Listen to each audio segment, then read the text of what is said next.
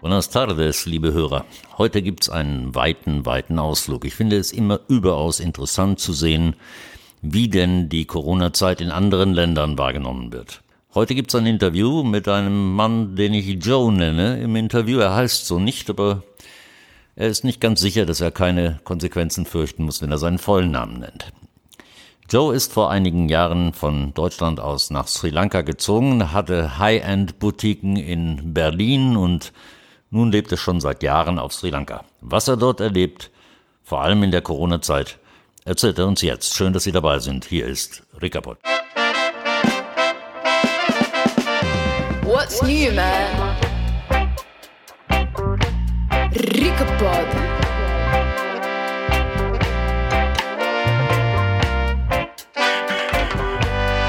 Rickapod.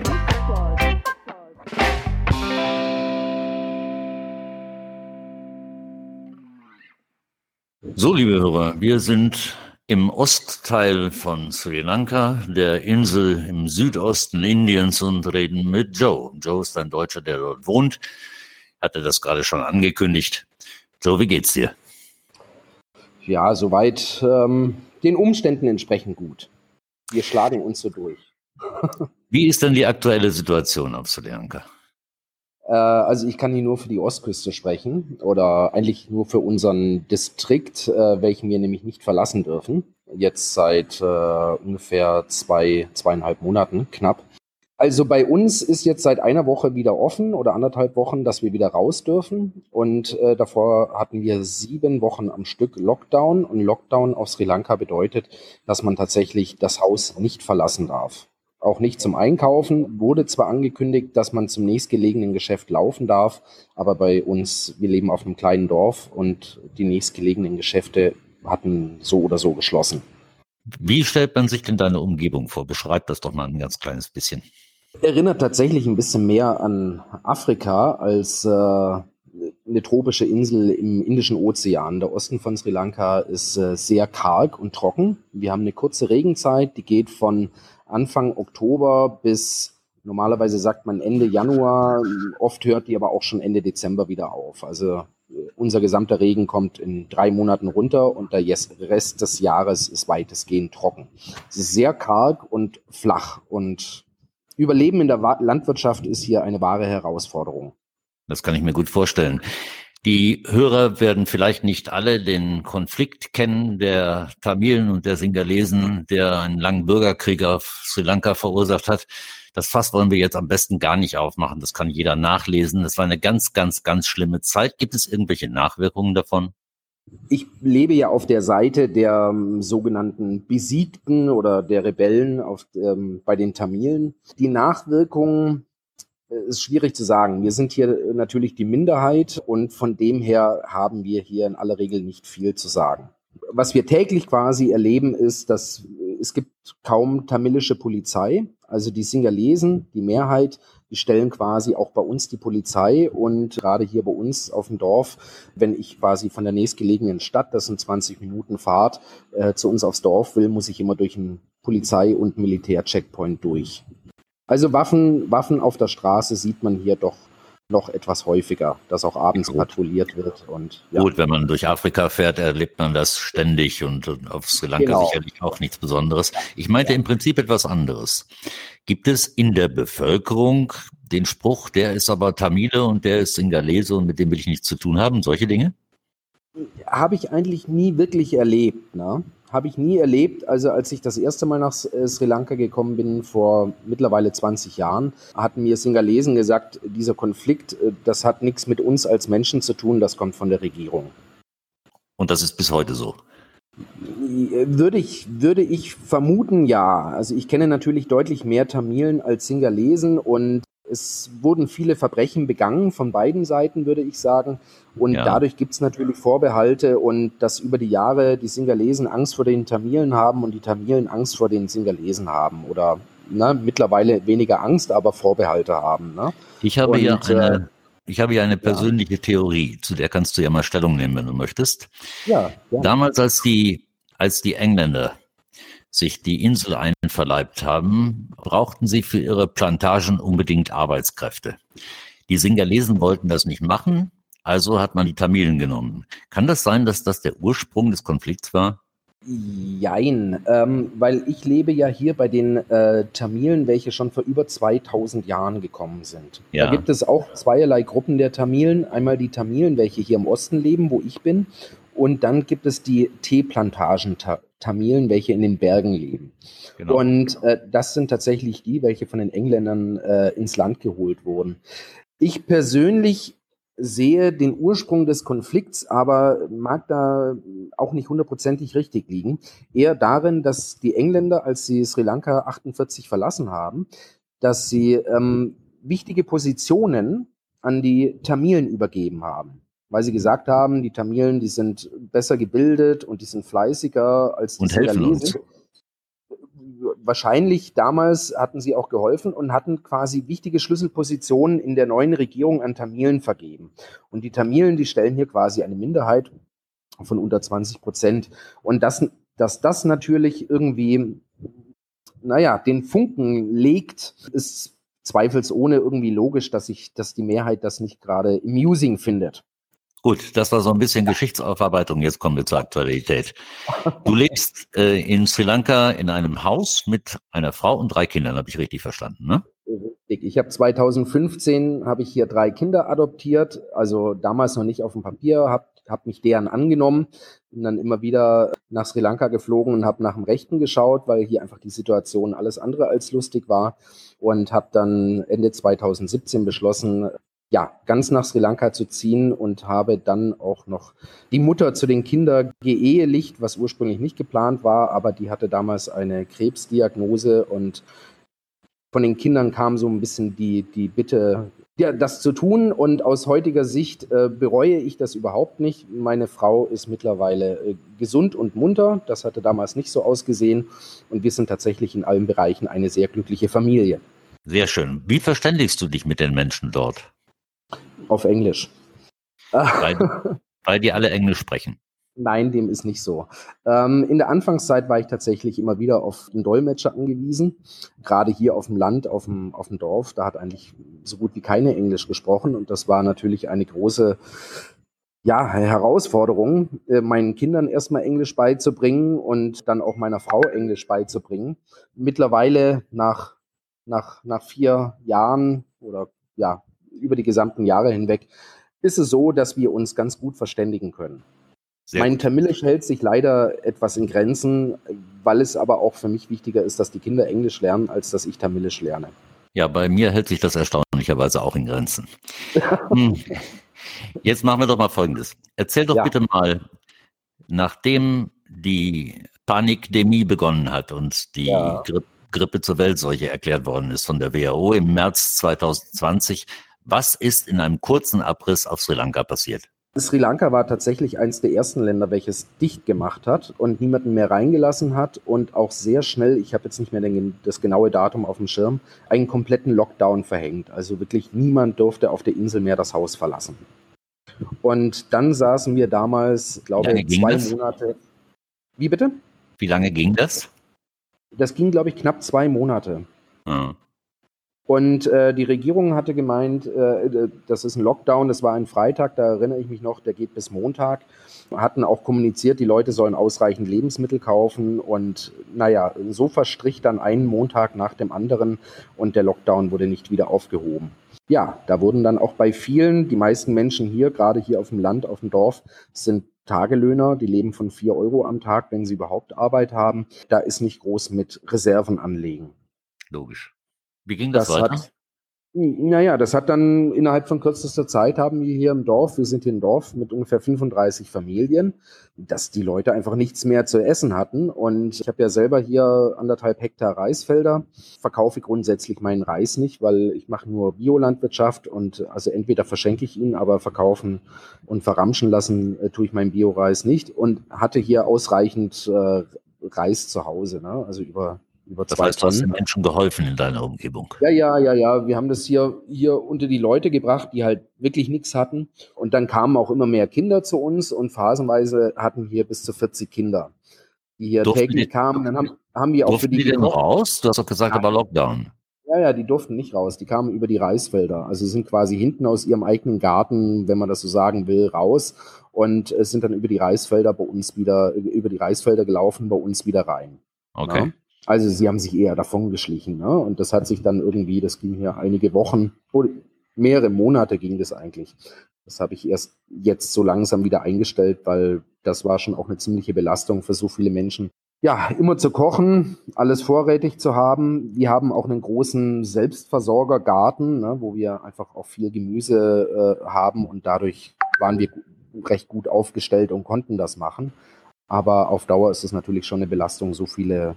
Wir haben es gerne gemacht, aber so viele Kinder immer da zu haben, es geht dann auch irgendwann ins Geld. Logischerweise. Und nach den Ja. zwei Monaten Lockdown war das Land wieder offen, ja? Dann war das äh, teilweise offen und um, um mal die gesamte Zeit seither irgendwie so abzureißen, es ist ein, ein permanentes Auf und Zu und dann ist mal die Region auf und die nächste Region zu und man darf nicht von einem Distrikt in den nächsten reisen. Und es ändert sich quasi täglich, wenn ich, es fühlt sich an wie stündlich. Also man weiß eigentlich nie wirklich, was gerade der aktuelle Ja, Stand weil ist. vor zwei Wochen hast du mir noch erzählt, dass du schon wieder im Lockdown saßt. So war das doch. Und die Leute durften nicht mal einkaufen. Ganz genau, ja, ja. Der ist jetzt seit, äh, heute ist Mittwoch, seit letzte Woche Montag ist der wieder aufgehoben. Wenn die Menschen nicht einkaufen dürfen, was zum Teufel tun die denn? Ich meine, wie überleben die denn? Die sitzen zu Hause. Ich weiß es ehrlich gesagt selber nicht. Ich bin selber ein bisschen fasziniert. Also ich weiß, dass hier auch viele Leute zwischenzeitlich hungern. Hm, kann ich mir vorstellen. Eine Frage. Glaubst du, dass die europäischen Entwicklungen, insbesondere das, was in Deutschland passiert, in Bezug auf Corona irgendeinen Einfluss haben auf die Handlungsweise, Entscheidungen der Regierung Sri Lankas? Naja, da bin ich mir ganz sicher. Also ich denke, äh, die ganze Welt wird gerade mit diesem Drosten-Test gestraft. Und auch dieser Drosten-Test äh, ist das, was hier angewendet wird. Also un unsägliche Konsequenzen.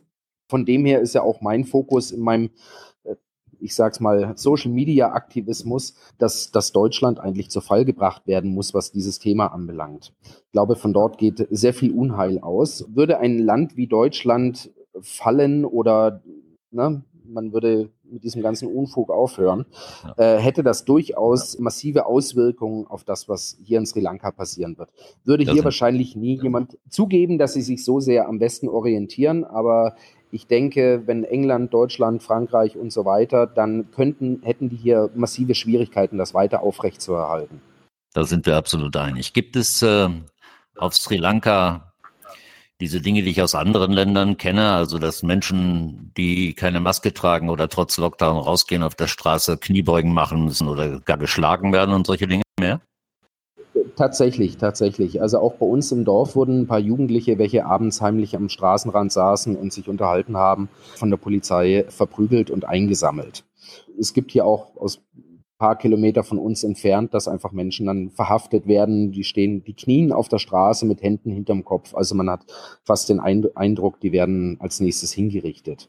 Wurden sie nicht, aber äh, und es gibt massive Stra äh, Strafen. Also hier ist es sogar so, wenn man alleine auf dem Motorrad sitzt und hier gibt's ja kaum Autos, die meisten fahren hier Roller oder mit Moped, die tragen, die tragen Maske. Hier Hm. trägt jeder immer Maske. Und die ziehen sie sich auch nicht unter die Nase, weil äh, die Strafen so empfindlich sind. Die wurden jetzt raufgesetzt auf 10.000 Rupees, das ist ungefähr ein halbes Monatsgehalt. Ist das, ähm, glaubst du, der Angst vor Strafen geschuldet oder ist es die Überzeugung, ein gefährlicher Virus grassiert? Es ist die Angst vor Strafen und ganz besonders hier im Osten, die natürlich zu Kriegsende die äh, absolute geballte Faust der Entschlossenheit der Regierung damals erlebt haben. Die Menschen sind, was das Thema Gewalt anbelangt, sowieso komplett äh, traumatisiert. Und von dem her ist es, ja, ist es wahrscheinlich zu viel zu erwarten, dass die Menschen aufstehen und äh, sich dagegen wehren. Die werden einfach alles über sich ergehen lassen. Ist denn diese Überzeugung, es gäbe ein eine gefährliche Weltseuche. Was glaubst du in der Bevölkerung? Glauben daran 60 Prozent, 80 Prozent, 30 Prozent? Wie sieht's aus? Ich glaube, da gibt es auch Unterschiede zwischen Singalesen und Tamilen. Ich spreche jetzt mal für die, ähm, für die Tamilen. Ich, also hier bei uns im Dorf lachen eigentlich alle drüber. Na? Also das mhm. nimmt, äh, nimmt hier überhaupt keiner ernst. Vielleicht ist das auch meiner Anwesenheit geschuldet, das weiß ich nicht. Wenn ich in die Stadt gehe, jetzt war ich kürzlich auf der Bank, da sehe ich tatsächlich Menschen, welche zwei Masken und drei Masken tragen. Mhm. Äh, größtenteils sind es dann tatsächlich irgendwie Hausfrauen, die dann mal irgendwie einkaufen gehen oder sowas und wahrscheinlich sich sonst den ganzen Tag vom Fernseher berieseln lassen. Vor ein paar Tagen hatte ich hier fünf Techniker im Haus. Hier kommen immer fünf und nicht einer wie in Deutschland. Mit denen hatte ich dann mal ein offenes Gespräch, wo die, die, die waren alle so froh, als ich ihnen gesagt habe, bitte nehmt die Maske ab. Bei mir haben Leute mit Maske im Haus nichts verloren. Also hier kommt ihr mit Maske nicht rein. Und da hat sich ein Gespräch entwickelt, wo naja, die Leute wissen wirklich nicht so richtig, was los ist, aber sie merken, dass was nicht stimmt. Weil ich dann auch immer, egal wen ich treffe, egal wo ich bin, frage ich, kennt, kennst du jemanden, der an Corona erkrankt ist oder daran gestorben ist? Oder kennst du, du jemanden, schon gleich auf der Straße gesehen, genau. Ja. Und äh, es wird eigentlich grundsätzlich verneint. Hm. Okay. Nicht nur eigentlich grundsätzlich, es wird eigentlich immer verneint. Wichtigste Frage des Tages, Joe. Wie ja. geht's dir persönlich? Gegenwärtig geht es mir ganz gut, aber was die Zukunft anbelangt, mache ich mir massive Sorgen und ganz besonders um meine äh, Kinder, weil ich adoptiere ja nicht Kinder, um die danach der Impfung freizugeben. Und so sieht es hier aktuell aus, dass die Kinder dazu regelrecht gezwungen wurden, weil auf der einen Seite besteht hier eine Schulpflicht und auf der anderen Seite sagen sie, die Schulen werden erst wieder aufmachen, wenn alle Kinder geimpft sind. Hm. Und, ähm, Aber Impfpflicht gibt es noch nicht, nein? Gibt es, gibt es noch nicht, nein. Mhm. Aber es haben sich jetzt angeblich, das sind alles keine zuverlässigen Daten, das muss ich nur so aus Hören sagen, angeblich haben sich jetzt alle Lehrer impfen lassen. Ich habe aber einen Lehrer getroffen, der gesagt hat, er hat sich jetzt noch nicht impfen lassen. Und es gibt auch die Gerüchte, dass die Leute, die sich nicht impfen lassen und im Staatsdienst sind, dass die dann ihren Job verlieren werden. Gut, wie man sieht, weltweit dasselbe Panorama, weltweit dieselbe Tristesse und weltweit dieselbe angstvolle Zukunft, die du hast, die ich auch habe und die inzwischen, glaube ich, eine ganze Menge Leute haben, selbst von denen, die fest überzeugt sind, dass hier ein Virus grassiert. Jetzt ja. habe ich zum Schluss noch eine Frage, die mich privat interessiert. Und zwar, die Chinesen mit ihrer Seidenstraße und ihren vielfältigen Bemühungen zur Weltmacht zu werden, haben im Süden von Sri Lanka einen riesengroßen Hafen gebaut. Ja, Diesen Hafen haben sie gebaut, indem sie der Regierung von Sri Lanka den entsprechenden Kredit zur Verfügung gestellt haben. Und als die Regierung von Sri Lanka irgendwann die Zinsen und das Kapital nicht mehr zurückzahlen konnte, haben die Chinesen gesagt, gut, dann machen wir das anders. Wir bewirtschaften diesen Hafen für 99 Jahre selbst und habe damit nichts mehr zu tun.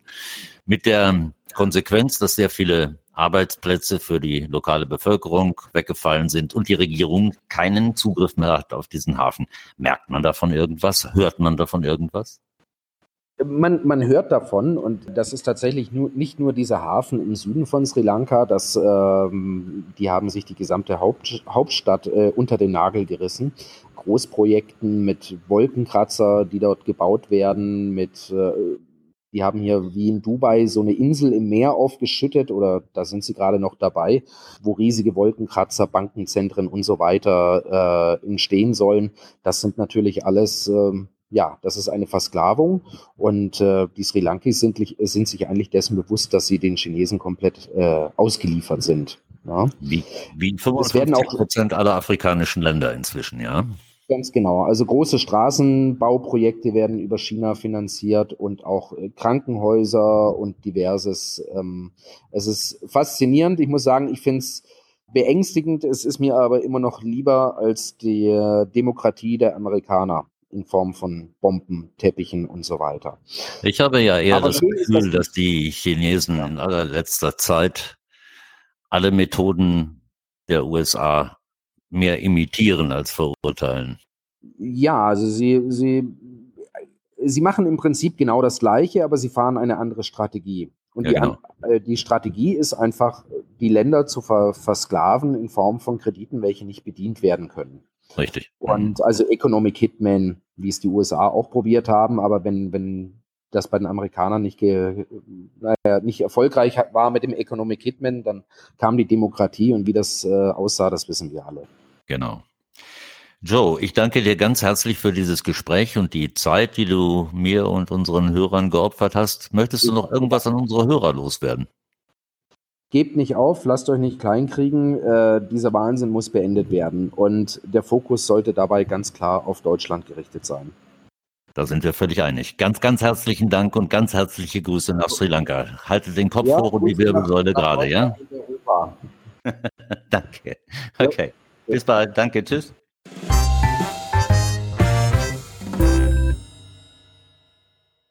So sieht's also aus auf Ceylon. Heute Sri Lanka und bei Joe zu Hause. Wenn Sie Fragen zu diesem Interview haben, dann stellen Sie die gerne auf meiner Facebook-Seite. Ich weiß nicht, ob Joe bereit ist, sie dort zu beantworten, aber das werden wir ja sehen. Hoffentlich schon. Vielen herzlichen Dank fürs Zuhören. Das war Ricaport 36. Gruß nach Lilienthal an den Rest der Welt und hasta la victoria. Siempre. What's new, man? Ricapod.